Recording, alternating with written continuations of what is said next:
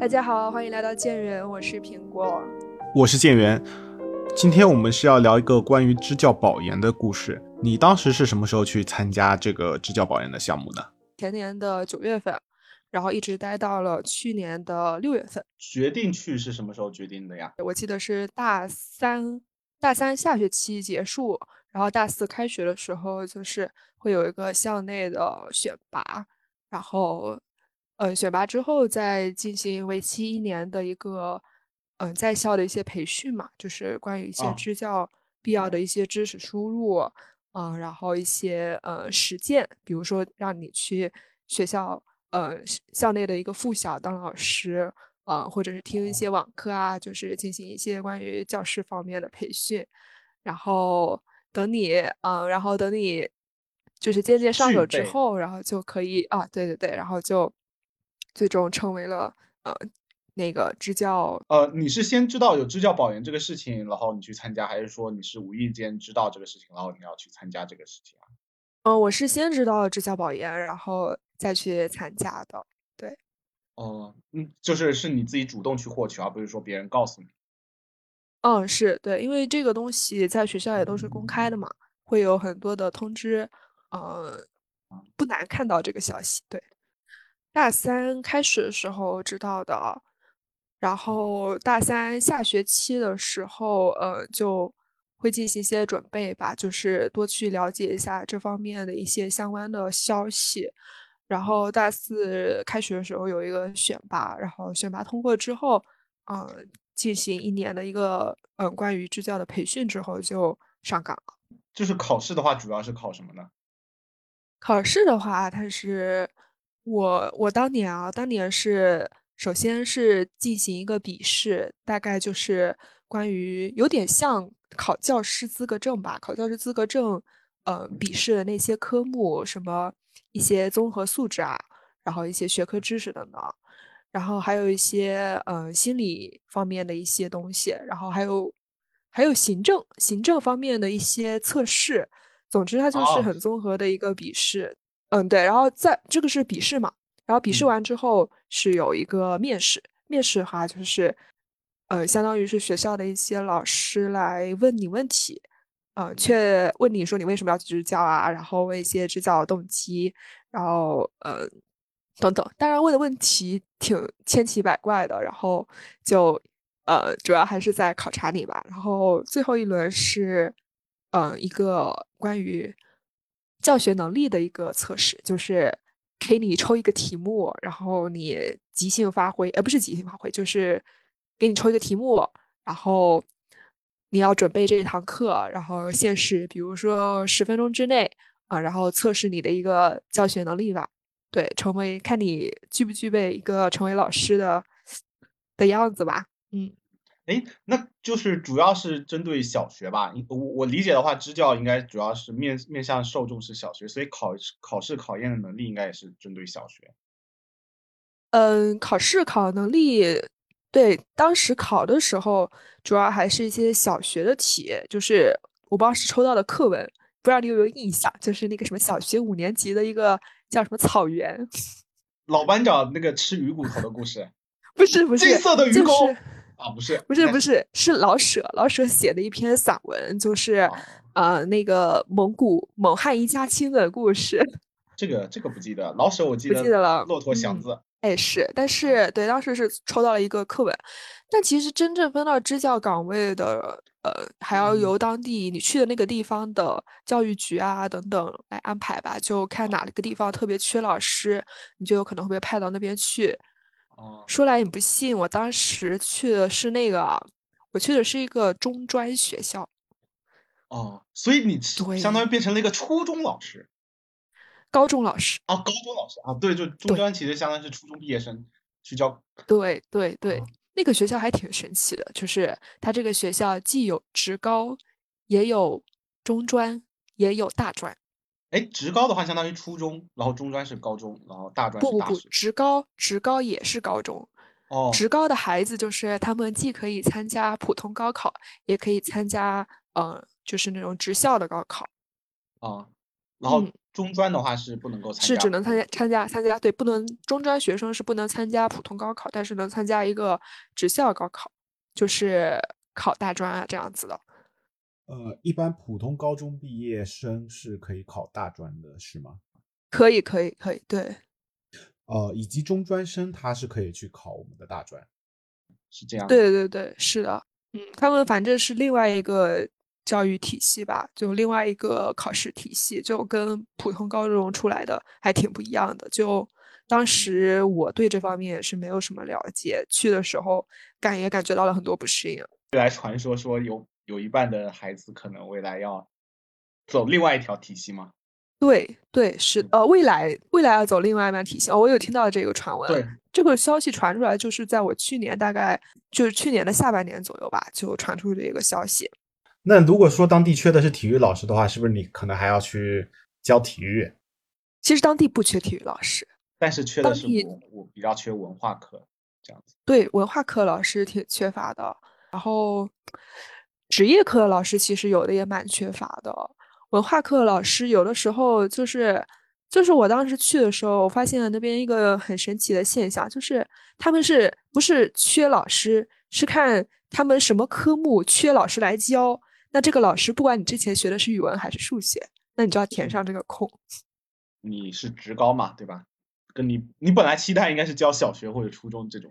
这种孩子，对对对，可能对期待一般就是可能大家印象里面都是去教一些小学、初中，教高中的孩子，你也知道，我们当时考试那些东西也是蛮有难度的。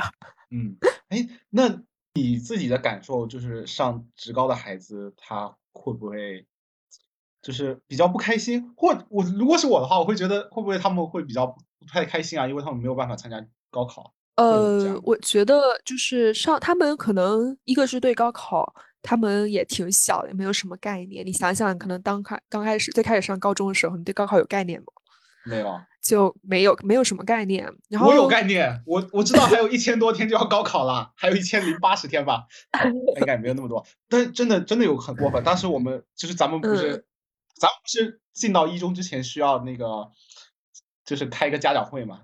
我记得好像当时段长就呃不是也不是段长，应该是副校长，就是说啊，我们今天还有多久要高考了？嗯，就是可能自己对他，你可能知道这么有这么个东西，但是你没有什么切身体会嘛。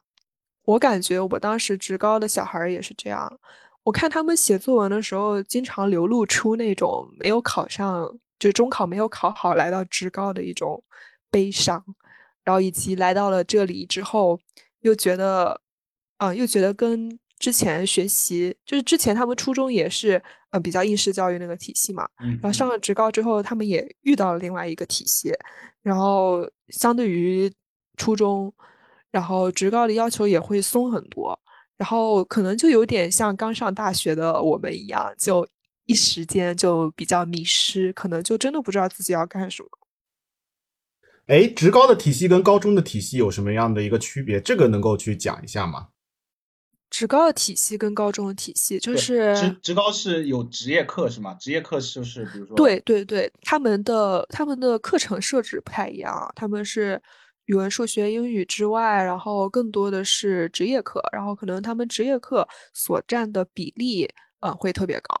比如说我当时教书的时候，语文课是一周三节，呃，语文、数学、英语这种课都是一周三节。那我们当时高中的时候，这种主科。都是一周一，都是一天一节吧，一天一到两节，甚至有的。嗯，对。然后他们的专业课比例会比较高。然后除了呃这些课程之外，他们还有很多实践的环节，就实践课、实习课。嗯，比如呃这个实践课跟实习课内容取决于他们的专业。呃，比如说这个同学的班级是电商班，电商班级，那么他们就有很多，比如说去。呃，一些快递中心或者是一些什么直播培训啊这样的课，然后如果这个课，呃，这个孩子的专业是平面设计，那么可能相应会有很多，嗯，去机房上机啊，学习一些什么 PS 技能、P 图这方面的课，就像这种比较实用性的课程还挺多的。哎，那他们的考核体系是怎么样的啊？就是比如说我们上初中，虽然说我们会说素质教育之类，但是最终。就是决定我们能不能上，呃，就不是能能不能升学，或者说怎么样去升学的一个方式，就是中考。然后高中的话就是高考，高考的话就是语数英加上呃另外三科。然后现在可能有的省份是这三科是可以任意自己去选择，然后但可能历史跟物理是一定要选的。然后剩下四科是自由选择。然后我们之前的话可能就是选一个文科跟理科。那他们的一个最终的一个考核方式是怎么样的呢？对对，他们的考试，他们的考试也是分专业课和语数英也有。然后对语数英课和专业课，然后多少分我不太记得了，反正就这两个东西的比重都还挺高的。就除了考语数英之外，它有点像当时我们的理科文科吧，他们在考一个专业课这样。然后就最后还是有些人能上大专，有些人直接就是服务社会，可以这么说吗？哎，是差不多吧，也看个人的意愿吧。有的人可能。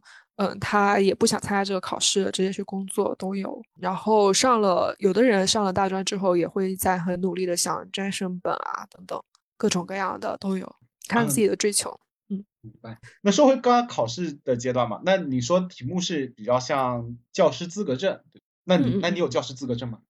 我没有。哦，就是没有要求。没有要求，就是大家有教师资格证，但是我记得学校还是在后面大四那一年里面挺鼓励大家去考的。那你们当时就是这个报名的人多吗？我我们一个学校是选二十四个人嘛，我记得当时进了这个面试，呃，就是我看了报名的名单，可能大概有个八十多人吧，然后每年的比例都还挺高的，嗯，就是每年就是人数逐年在。增加，我当时是可能八十个人左右，然后后面有一百多人啊，都有，竞争还是有的。我之前大概有搜索一下，就是考试大概会考什么？听说会说什么孩子如果夜不归宿怎么办？是会有这种题目吗？呃，我当时没有遇到这样的题目，就都还是比较正经，就是就是教学项目，跟班主任关系之类的是没有关系是对，关系不是很大，就像这种可能，呃，在你实践中会遇到问题这种课，这种题，这种题我没有看到。当时，当然我也记不太清楚了，我感觉这考试对我已经很久远了。哎，那其实主要还是你的教学技能跟你的个人综合素养。嗯嗯嗯。那而且我觉得当老师也是看一个感觉吧。你觉得有些人，嗯，他可能站在那边上课，感觉你会觉得他。呃，这个人很有亲和力，或者他会有某种影响力，让你会愿意呃听着他上课，跟着他说话说下去。我觉得这个也是蛮蛮重要的一个方面。我记得当时在我准备支教之前，然后我有个同学知道我的打算嘛，他就觉得，嗯，他说他觉得我很适合，呃，因为我特别有亲和力。我当时不知道为什么，就这句话给了我挺大的鼓舞的。我觉得就。就有了他这么个鼓励吧，我还相信挺就是相信自己应该就是能够在这次考试中能够呃 能够选上吧。对，啊，那这个是刚刚是说他的选拔阶段嘛？那从被选上到正式去支教这期间的话，就是还需要做什么样的一个准备吗？哦，从我们选拔之后，我当时。其实还挺认真看待这个事情的，我觉得毕竟你要去乡村做教育嘛，然后我觉得可能多了解一下那边的情况会比较好。然后有当时有问过之前去的那些啊学长学姐，然后听听他们那边聊一下那边的一些大概情况。然后我记得特别是我当初在选支教保研的时候，有个学姐跟我说了一个很认就很认真的跟我说，她就是说。就是你要想明白自己，呃，到底有没有对做这个教育的热情。然后说这个热情很重要，呃，你不能就是单单是为了冲着，呃，冲着后面的升学而去的。哦，我觉得这个还挺有道理的。然后，特别是他说的这么个你要对教育有热情的话，其实也让我有一种就是你要对你后面接下来一年做的这个事儿，你要负起责任的感觉吧。嗯，然后后面会去了解一下那边的情况。然后再后来就是一个是后面学校也有帮助，学校的话是会安排一些实习，然后以及让你去嗯听一些呃小学的课程，然后就大概是让你去融入那个教学的环境吧。但我们当年就是我那一年是二零年嘛，就大四的那个学期，正好是疫情刚开始爆发那个那段时间，所以当时我也没有嗯，就是线上线下去教室听课的机会。对我当时还是跟着一个小学他们一起上网课，所以就也很离谱。但是这个上网课在我后面支教的时候也也遇到了，就是。河北当我是当时在河北支教，河北也是有段时间，也是二零二一年过年那段时间有疫情，后面也是上一段时间的网课。对，我我刚开始想到一个画面，就是那个老师在上网课，然后他看着屏幕里的学生，然后看着看着一堆小学生突然露出了一个你的脸。我感觉啊，我当时就是感觉虽然有这么多的培训，但是还是跟。支教的感觉就一点都不一样，因为我们当时旁听的课都是城里小孩的课嘛，你换到乡下小孩那边去，就完全啊，完全就是不一样的上课体验。是怎么样一个上课体验？就是大家可能会对一些乡村的孩子有误解吧，就可能大家听到了乡村的孩子，呃，就是媒体宣传的，可能给大家的一个嗯观感都是非常的求知若渴。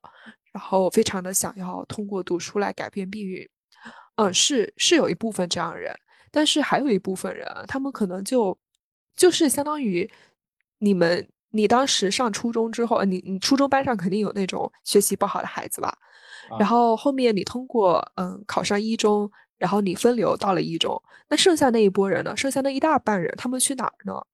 嗯，可能当时你班。就是初中班上那些调皮的小孩，不想读，不是很想读书，对学习兴趣不大的小孩，他们去哪儿了？就他们好多人，就是这个时候往往都流入了中专嘛。然后以及这个班里可能大部分的孩子都是由这一群，嗯，当时不是很愿意念书，选择走另一条路的人组成的。所以当你面对这群人的时候，你还是最开始会觉得有一些隔阂，因为你自己从上高中开始就和这些人已经隔开来了。对吧？因为你没有参与过他们的世界，所以你的个人的经验其实跟他们是不太适配的。对对，就是你要面对的是你之前最开。始都不是了解的那那么一群人，就你刚开始带着最开始的一套想法去，以及你旁听的那些城里的课，就嗯，就是你可能只是学到了一些教学本身吧，但是。教学本身的一些方法，上课的方法，但是你真正去面对他们的时候，你会发现这一套是行不通的，对，非非常的行不通。而且我还记得，我就是我最开始的时候没有就是这个这样的认识，呃，就可能这样认识也不够吧。我最开始的时候还是很非常理想主义去给他们上课，就是我去传授的都是我觉得啊好的东西。我记得我最开始的第一节课，就我给他们，嗯，我想让他们，我教的是语文，然后我想让他们就是，嗯，明白一个多看书的重要性。然后我给他们找了一个纪录片，就是当时 B 站有一个纪录片叫《但是还有书籍》嘛，不知道你知道吗？哎，我不知道。它就是一个比较文青、比较文艺的那种纪录片吧，就我感觉就非常的，我当时。嗯，我给他们看的时候，我自己还觉得特别美好。但是我现在想一想，我觉得这个东西他们可能看了根本都没有办法领会到。这个是我可能觉得跟我包括最开始就没有进入到这个行业的大家来看，就对这些东西的了解确实不是很够。所以那个是让你就是心里会有点落差。那还有其他的故事吗？呃，就一个是就是。发现就是跟自己想象的，觉得自己要教的东西不一样。然后第二个就是学生的反应嘛，我刚刚也说到，就是学生其实很多是你，就是他们很多那批人来自于呃初中时可能本身对学习当时的科目兴趣就不浓，对，所以最开始给他们上课的时候，他们对你讲的东西，嗯，没有太大的兴趣。他们的更多的兴趣就集中于哦，这是一个新来的老师，新来的支教的老师，对，对他们可能前三天会非常认真的，嗯，上课就盯着你，但是他们不关心你讲什么，他们的脑子里只有哦，这是一个新来的支教的老师，这知识他也不进脑，然后，然后，嗯，等过了三天兴趣消退之后，然后你上课会经常遇到他们在睡觉，然后就不听课或者是干什么都有，有的时候我。听也听我朋友说，他说他感觉过了前几天之后，他后面更多的时间是在思考怎么样能够维持课堂纪律，然后能让他们就是跟着他说的操作一点东西，就就真的就你不单单是去教书，你还得想你要怎么管好这一群人。课堂纪律会很差吗？就是嗯，会比较像大学的课堂纪律吗？嗯，就但是大学你也没有见到一个班的小孩都在睡觉了，就还是有听课人。但是我教那个嗯中专的时候啊，真的是遇到有时候整个班的人都在睡觉，可能班里在听课就只有一两个人，而且你心里也会替他们着急啊。就是就是你想想你当时你的高中是怎么样的？嗯，就算没有老师说，你也会相对自觉去学习。但是你看到这群人，他们已经。好像放弃了，就不管什么课，不管哪一天，只要你一进课堂，就都在睡觉。那你的心情其实有时候也会挺着急的，就作为一个老师而言，是吧？上大学，大学老师不会着急啊，你上课睡觉，他不着急啊，是吧？是。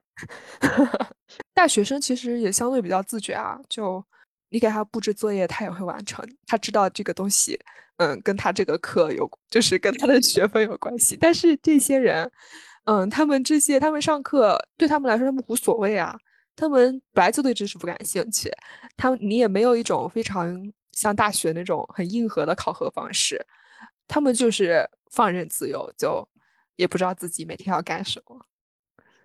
所以就一开始，我感觉有挺多人会蛮失望的吧，就。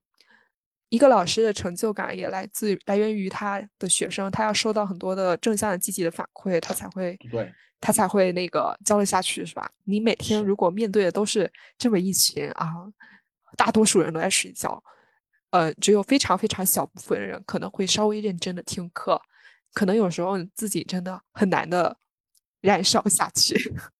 我自己是能够理解这样感觉的，因为我是站在过讲台上，然后。包括比如说你公司你做一些线下的培训啊，或者说你上学的时候在上台发言等等，嗯，我觉得当你去做这样的一个传播者的时候，有一个很重要的就是你跟观众的互动，不一定是一定要是呃语语言上的，就是他给你一个语言的反馈，可能很多时候，比如是眼神，或者说只是一种磁场上的一个交流，嗯。我觉得这种交流有两个很重要的地方，一个是说你被肯定，你知道说自己讲的是对的，就就比如说以前上初中的时候，我们数学老师可能很少获得这种交流，那他会有时候就是他自己讲错了，其实都没有人发现，他也会觉得蛮失落的。另一个我觉得是意义感吧，就是你知道自己讲的这个东西是有意义的，而不是说没有人在乎。对对对。只能够自说自话的话，其实是感觉你会很想快点快点结束，你会感觉会很没有劲，感觉很没劲。对对对对对，所以就就当了，就是你去当支教老师的时候，你也会反思一下自己曾经当学生的时候，你会觉得啊，那些上课给你一个正向反馈，坐在第一排眼睛看着你的学生，他会让你特别的感动。确实。哎，那我不知道你上课的时候会提问吗？会，我肯肯定要提问啊。教语文课嘛，有时候遇到一些小说什么的，可能会让学生什么起来读课文啊、情景扮演啊。觉得最最简单的办法就是让学生起来读课文，就是比如说一点一整组，然后挨个这样读下来啊，这样的。而且我觉得，就是你可能会想说，嗯，去启发学生。嗯，布置一个什么讨论题，让他们来讨论。但是我当时遇到的情况就是，这些学生们就真的，嗯，就是很难去表达，就是他们也不会啊，讨论出什么想法。就他们，其实像这些中专的小孩儿，他们的水平都是非常参差不齐的。嗯，就按道理来说，高中生他至少，呃，作文水平或者是表达水平应该就是能比较自如吧，稍微自如一些。但是他们有时候可能在表达一个观点的时候都不太有把握，就这方面确实不太行。所以有的时候你可能想要启发他们，呃，让他们来讨论这个环节是很难能看到的。然后你更多主要还是在给他们讲，然后告诉他们有这么个道理。对。那你会怀疑自己做这件事情的价值感吗？会啊，就是就是刚开始真的挺不好受的，然后会觉得，嗯，就是来这儿好像你自己也不能发挥多大的价值，嗯，就你的你可能想准备的东西没有办法传授给他们，但是慢慢到后面你会发现，嗯，发现了一种不一样的价值。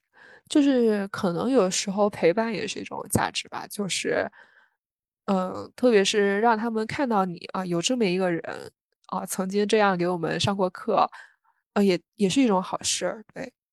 但这种东西，我我很难去描述，因为我不是他们，我不知道，我不能很准确的知道他们对我的看法。就是站在我的角度的话，我觉得可能会是这样吧。如果有能达到这样的目的，就就还。就已经算挺满足的吧。嗯，那有哪一些时刻是会让你觉得你比较满足，或者说比较快乐的吗？呃，满足和快乐时刻，呃，就有啊，就是比较细碎吧。嗯，有的时候有的学生比较懂事，我记得我的课代表就很懂事。然后我每次给我办公室报作业的时候，有一次还给我嗯在桌上放了个水果。啊，觉得还挺开心的。然后还有就是有时候下课的时候，学生会给你分糖、分瓜子，然后就直接塞到你手里，然后放到你的包里。就就哪怕我就不太想吃那种很甜的东西，还是会硬塞给你，然后也会都收下，会觉得挺快乐的。就他们可喜欢可喜欢那些小玩意儿了。有的时候就看作文吧。我作作为一个语文老师，我觉得很大的快乐来自于看作文。嗯，有时候看他们写作文也挺好玩的。他们一般作文里面都会写什么呀？嗯，就是跟咱们高中的时候作文不一样。我们高中很多时候不是要写那种议论文？议论文啊，对，就你要表达一个对时事的看法。但是对于他们来说，就是我都刚才之前说了嘛，他们的水平挺参差不齐的，表达能力什么的也不是很好。很多时候我布置的作文可能就有点像小学生、初中生的那种记叙文题目，什么我的妈妈、我的爸爸，然后或者是一件什么事情。但是我发现他们写作文有一个毛病，就是他们有时候这种作业请经常应付了，经常就是抄嘛，就好多学生的爸爸妈妈都长一个样，甚至名字都一样。哎，然后特别是还有一件事情就是。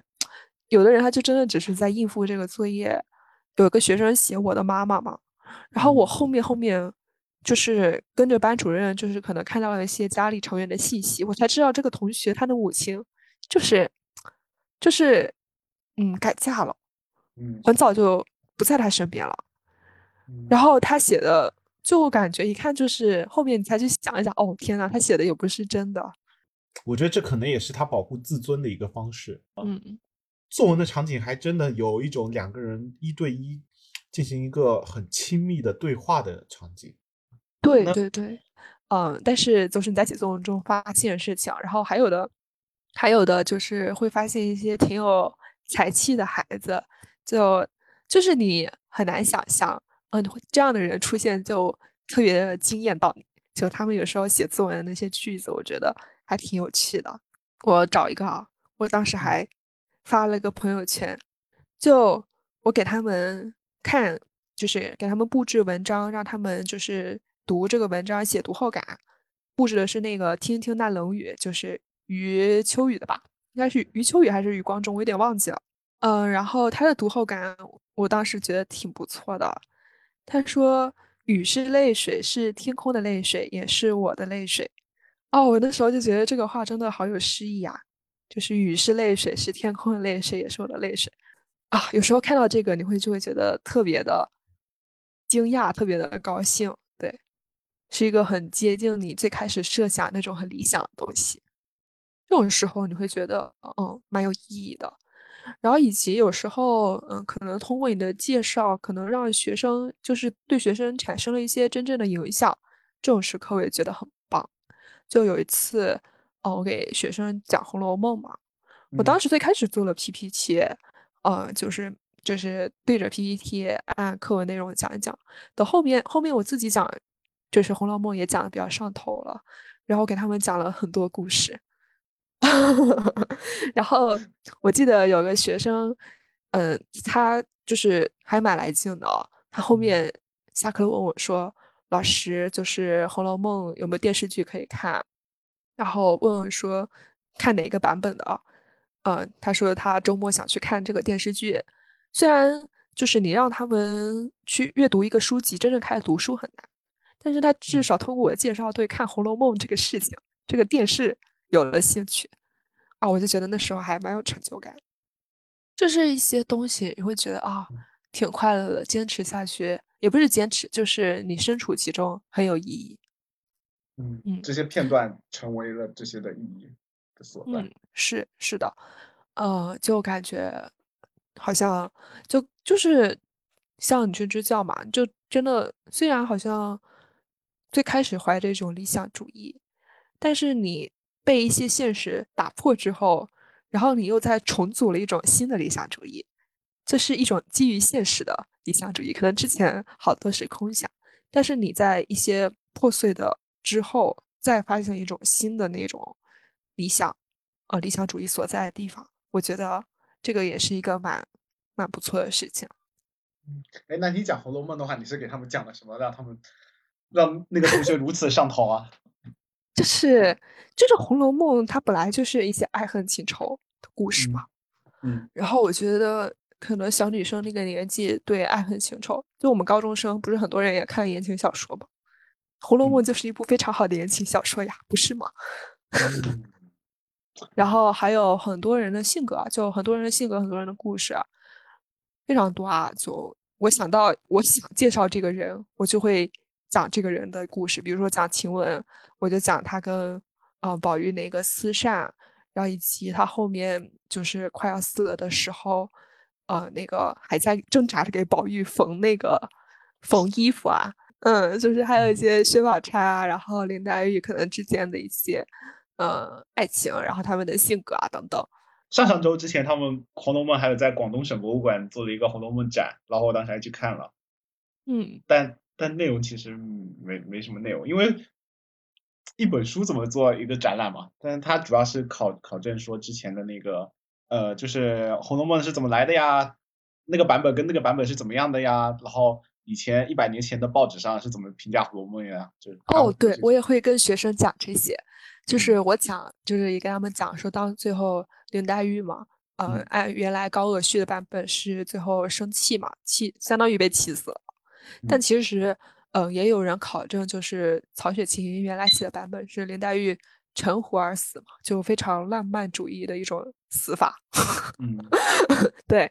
然后就可能像这种，嗯，关于《红楼梦》一些考证的故事，也会跟学生讲，就真的是想到什么讲什么。因为职中的课堂，它就跟我们平常的高中的那种语文课堂，一定要达成一个什么目的，你一定要记住这段话。最后一句、最后一段、最后一句有什么深刻的含义？嗯，有没有什么呼应标题？就这个东西对他们来说真的不是那么重要。我感觉好多语文课，我感觉我给他们上语文课啊，就是一种陪伴，就是一种跟他们讲讲故事，然后分享一些新鲜的东西，让他们觉得哎还蛮有趣的，我愿意听课，这就挺好的了。你看到他们的样子，你会对他们的未来产生一种担忧的感觉吗？会啊，有会有些许担心，就是，但是同时又感觉无能为力，有有点无能为力的感觉吧，只能作为一个旁观者。是，就是这种无力感，最开就是其实也伴随了很长时间，就像你的爸妈一样，就是他们会经常特别操心你。就特别想要让你按着他们的想法来，然后告诉他们说，呃，你要是不这么样，你之后可能的路会很难走。但是，但是没有办法，你对他们的很多东西其实是不太了解的。呃，就你对他们那个最后职业高考那个之后的一个成长体系，其实了解的也不算是太清楚。呃，你只能就是多多就是提点提点，纠正纠正他们吧，一些好的习惯，然后一些东西，就你也不能真的。我也不知道怎么描述，就是你真的不能按照你完全你的想法来，按照你的担忧强加在他们身上，你只能就是在平常教的过程中，然后你发现什么，然后你去慢慢的一点一点的纠正。就是有一个问题，就我也想到，就是特别是我不是待了一年嘛，我觉得一年时间都已经算很短了，因为有时候你纠正他们的问题，你会发现其实有很多很多的问题，然后有些问题它。你的问题也不是每天都在出现，可能很长时间你才会呃发现自己开始了解他们了一些。但是嗯，所以就是一年时间其实也还是很短暂，可能可能跟每个学生有非常非常呃比较真挚深入的交流也比较少。嗯，所以真的像那种一两个月的支教，我真的觉得没有什么太大的意义。你可能只是去满足一下你的。自己的一个好奇心，对。你刚才说到父母跟孩子的这个比喻，我觉得可能还不太一样。就是父母跟孩子的时候，更多情况父母是知道说孩子要走什么样的路，但是我觉得可能你在当时的情况，你并不知道怎么走哪条路，但是你能做的是说不走什么样的路可能会更好。就是你们不要做什么，而父母更多时候是你应该或者你可以做什么。我觉得可能是，可能是这样。对，所以对还是不太一样。我觉得无力感还有个原因是因为，呃，就是我刚才举到这个例子啊，就是你可能只能知道说怎么做是不好的，但是更应该怎么去做的话，可能没有办法给出太多的建议。对，我觉得你概括的还蛮准确的。也就是你要承认，你真的有时候不知道怎么办，嗯，就是不能设想一个什么东西然后去做，你只能就是看到什么，然后一点一点的去纠正。嗯，你没有那么宏大，你也只是一个刚刚小小大学毕业，对，对对对，就是你也没有就是真正去参加过工作，就是有时候你甚至在跟他们说大家要好好读书的时候，你都会。呃，有一点儿不确定，因为你知道，当中有很多人可能他，呃，不会靠单纯的读书来换取未来生活的一个筹码吧。然后，所以，嗯，但是你又是这么一个好好读书出来的人，所以你在讲这些东西的时候，你就会担心这些东西，你你的人生经验并不能给他们带来太多的帮助。我对你支教保研故印象最深的一个故事，你知道是什么吗？嗯，是是手机的故事。这个手机的故事是什么？要不要说一下？我记得哦，是有个学生在我可能中间课间溜出去的时候，溜出去上了个厕所，后面他拿我的手机自拍了一张。哦，还有这种故事？对，然后这个自拍我现在还留着，我觉得很有意思。那其他校风应该还好吧？会有打架之类的，就打架。有啊有啊，这些乡村学校的问题还蛮多的，就是校园暴力有。那打架的时候怎么办？有些文明文明的事情，不文明的事情也有。打架你肯定得先去拉架呀，然后后面各自有教育，然后这种东西，呃，我是课任老师嘛，这种东西就我可能处理就到这儿了，然后会有一些校规校纪对他们进行处分。我遇到校园暴力最深刻的一件事情，就是我们当时班里有一个，就是有点。弱智吧，对，有点弱智，对，智力发发展的不太好，然后然后脾气又比较易怒，对，又比较易怒，然后就别人激他一下，他就会要反击嘛，嗯，就脾气很大，然后有时候经常就看到他走在路校园的路上。会有远人远远的就在捉弄他，就是，反正就也挺可怜的。我也为他就是出了几次头，但是哎，感觉还是照样有人欺负他。有些人就是表面道歉老实了，到后面还是会有人再过来欺负他。这种时候就会又又回到那种无力感。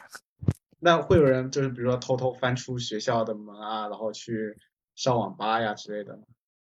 呃，他们会请假，就是用一些呃，就是很多人请假，然后什么肚子疼，呃，就各种各样的理由吧，然后就是想要溜出去，然后但是班主任也有权利不准假呀，那个他们也没有办法翻出去，然后就就不了了之了。有的人如果实在不行就不了了之了，然后还有人在学校卖烟，我知道有这么个东西。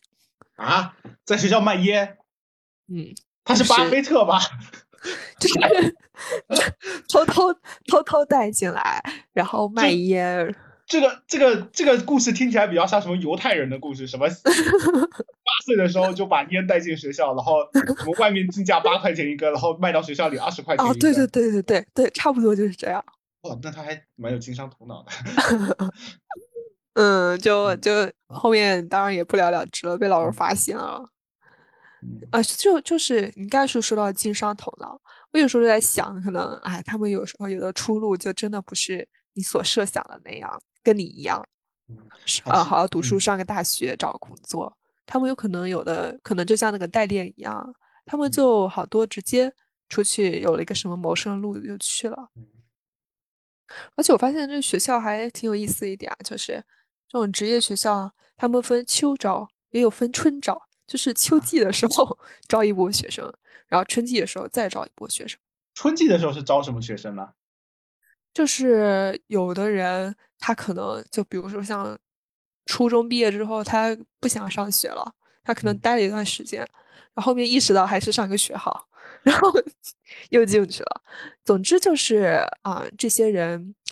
还有一个，还有一个就是他们也还没有到十八岁，就可能就算要出去打工，也没有，也不会，人家也不会收你嘛，招童工是违法的，所以很多时候可能也选择这个学校做一个过渡吧，再给他们一个机会。对，那他们会和你再联系吗？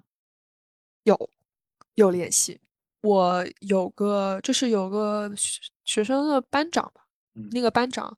就他比大家都成熟一点儿，就当时初中生不应该都是十六七岁吗？这个学生他挺神奇的，他好像已经十八岁了。嗯，他是先上了这个学校，然后上了半年一年，然后决定想要出去打工，然后就出去给人打游戏，就是挣钱。对，然后。然后这学生还挺有自知之明的，他说他意识到再这么打游戏，可能打个两三年他就没有命继续挣钱了。就他们那种代练，没日没夜代练，对对对，没日没夜。后面意识到还是回来上个学，嗯，然后这个人就相比他们就成熟一点。然后我记得就是在去年跨年的时候，跨年时候，对他邀请我就是准备一个惊喜。或者是给他们打一个视频，我后面选择跟他们视频电话了，就还哎，就跟这些学生还是有联系的，挺好的，觉得就他们还记着你，就还感觉蛮欣慰的吧。也跟他们约定了，就是他们毕业时候就回去看一看。那他们什么时候毕业？呃，他们中专好像是两年半，哦，好像真的就是一年吧，明年对。所以我感觉这个就是一些很真实的东西，就是特别是我看，呃，在我之后有些人特别特别对支教有憧憬的时候，呃，作为一个过来人吧，我就会，嗯，我就会很想跟他们说，嗯，其实真的有很多东西不是你想象的样子。那你会有后悔吗？应该也不会吧？不会啊，就不会后悔。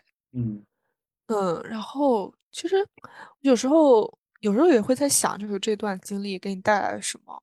嗯，我觉得很好一点，就是我有问过我朋友，就是他们在跟我聊天的时候会觉得啊，我好像跟之前不一样了，我看感觉变得更加成熟了。写的方式可能也不再只是想当然，这种成熟是在于，呃，你去经历过经历过之后，然后你看到了自己的不足，而不是你站在原来的已经在自己原来的舒适圈里面，然后看到了自己的不足，算是跳出来了，然后去看自己的样子。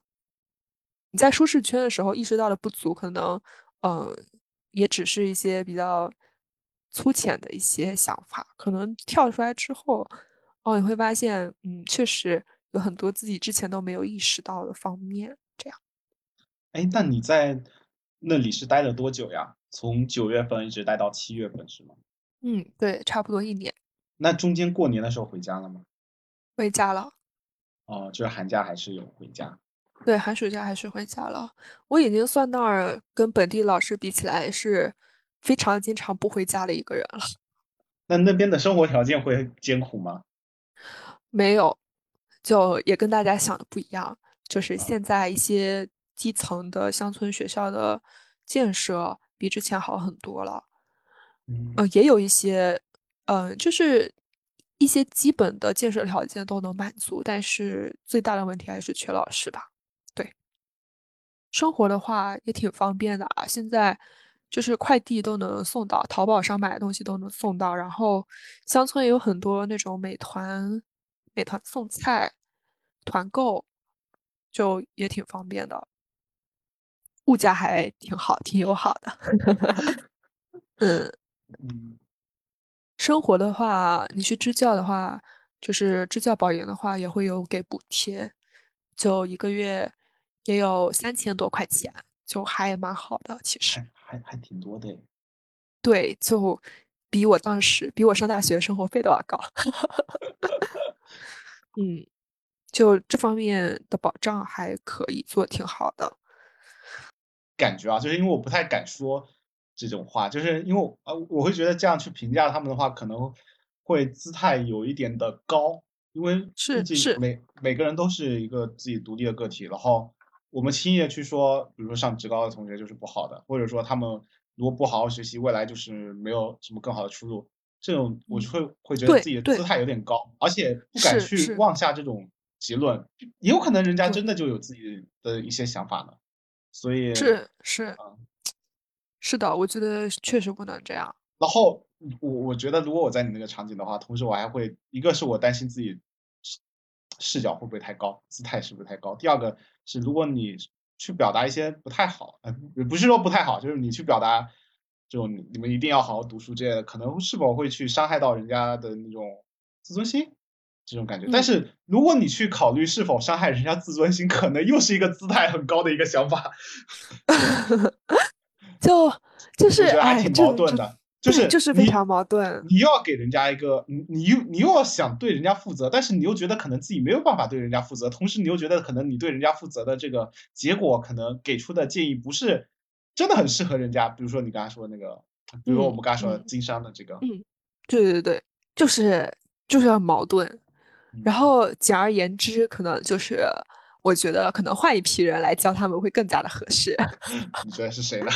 啊，职高出来的老师是吗？对对，可能这样的人会更合适一些。是，我觉得可能他们有相似的成长经历的话，可能会能够更好的去指引他们吧。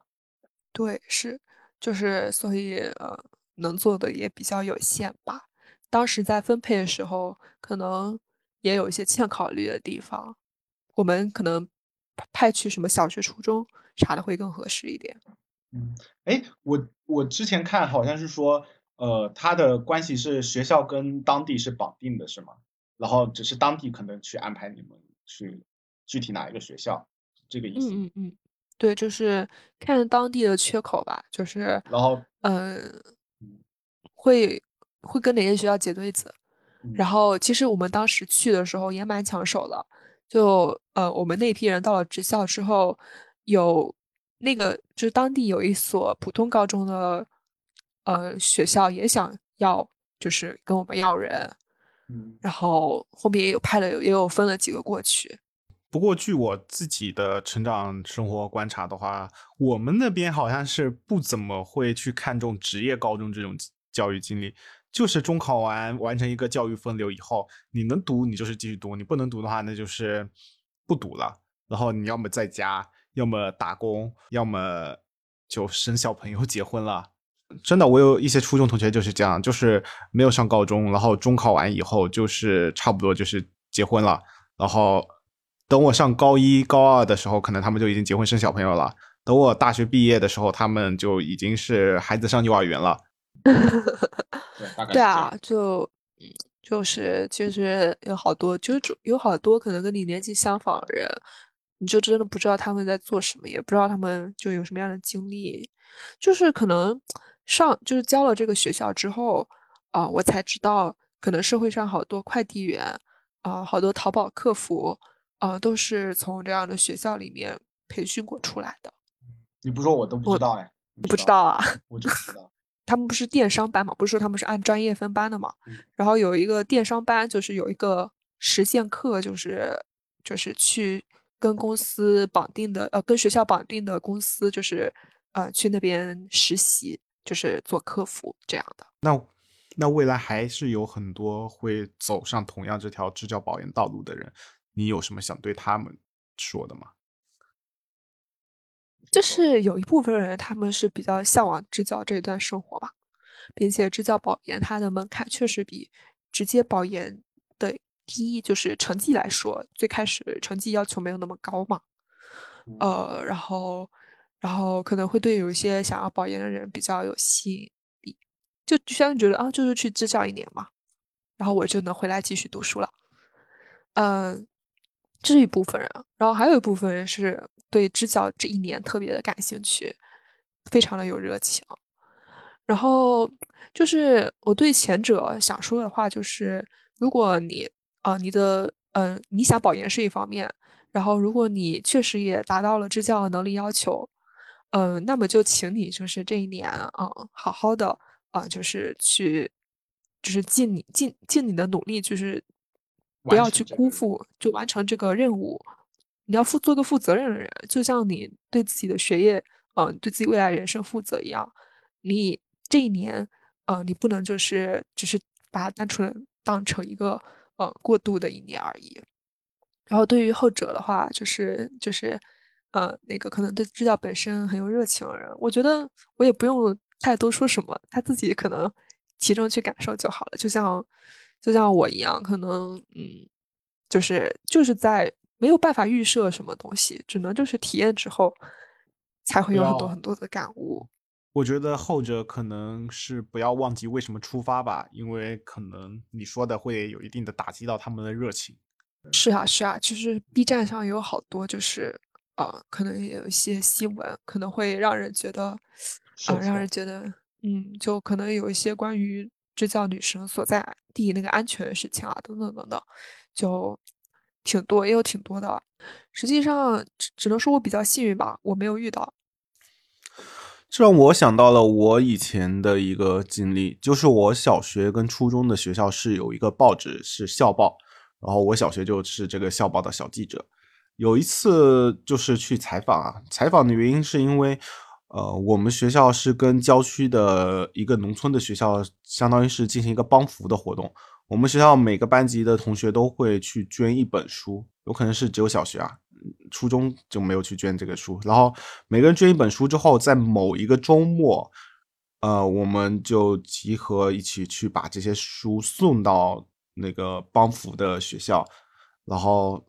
对方的话是很多小朋友都就是也一起去参与这个活动。我们这边的话，可能主要是我们一些代表小记者啊，直接去参与一下这个活动。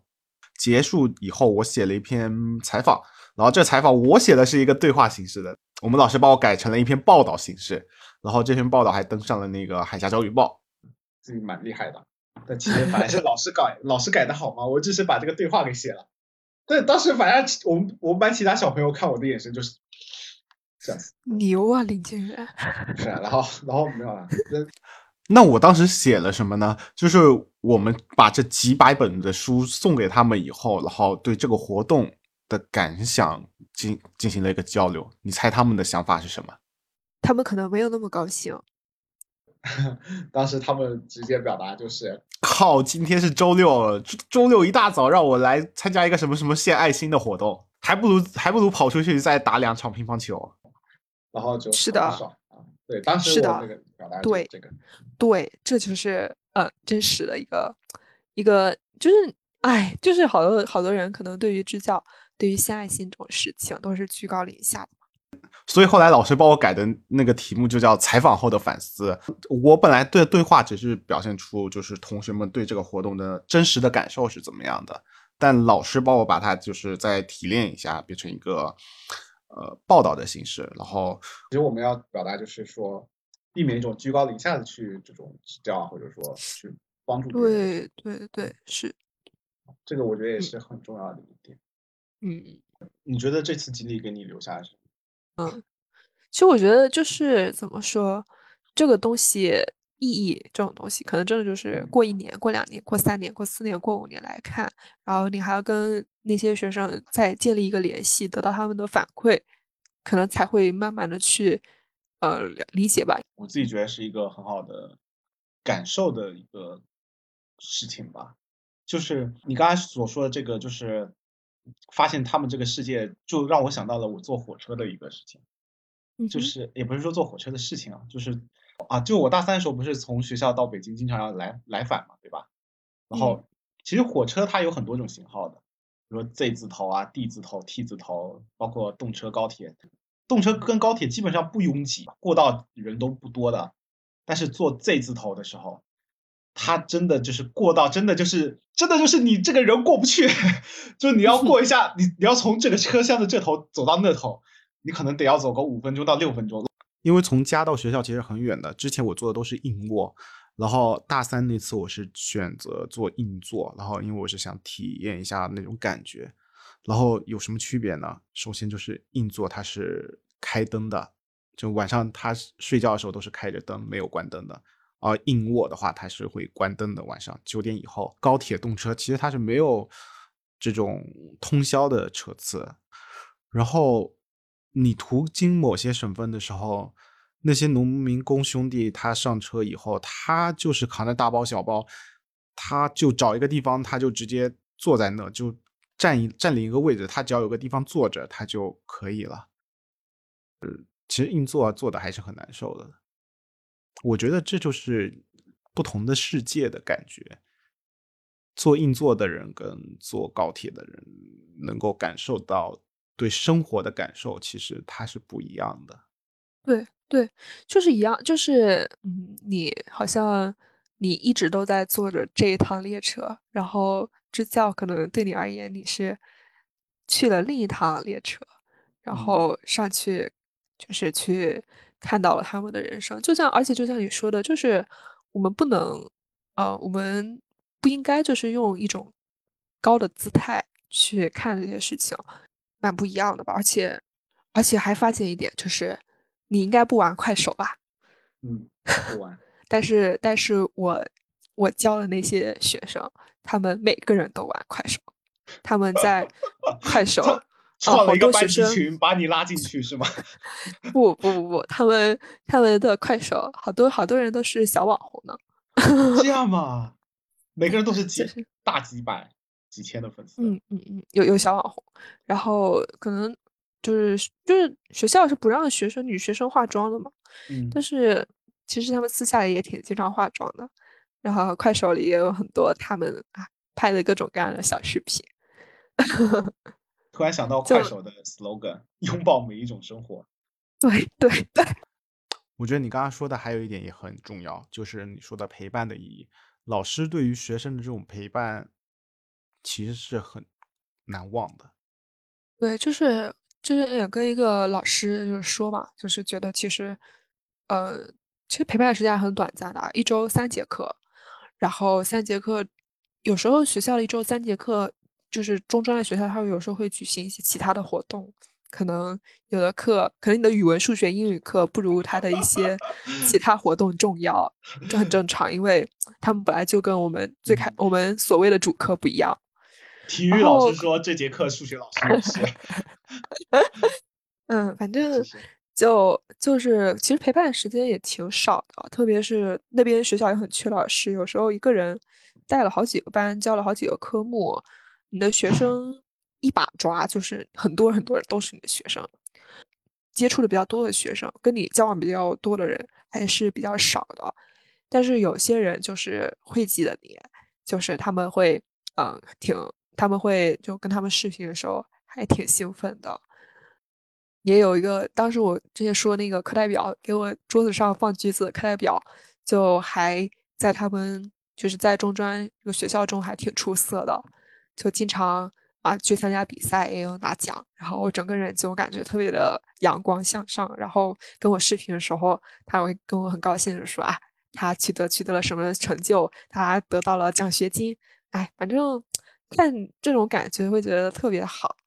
然后陪伴的话，就是可能，哦，我有时候也会呃挺愧疚，就感觉好像没有办法跟每个人都建立一个联系，没有很多契机，就是去发现他们。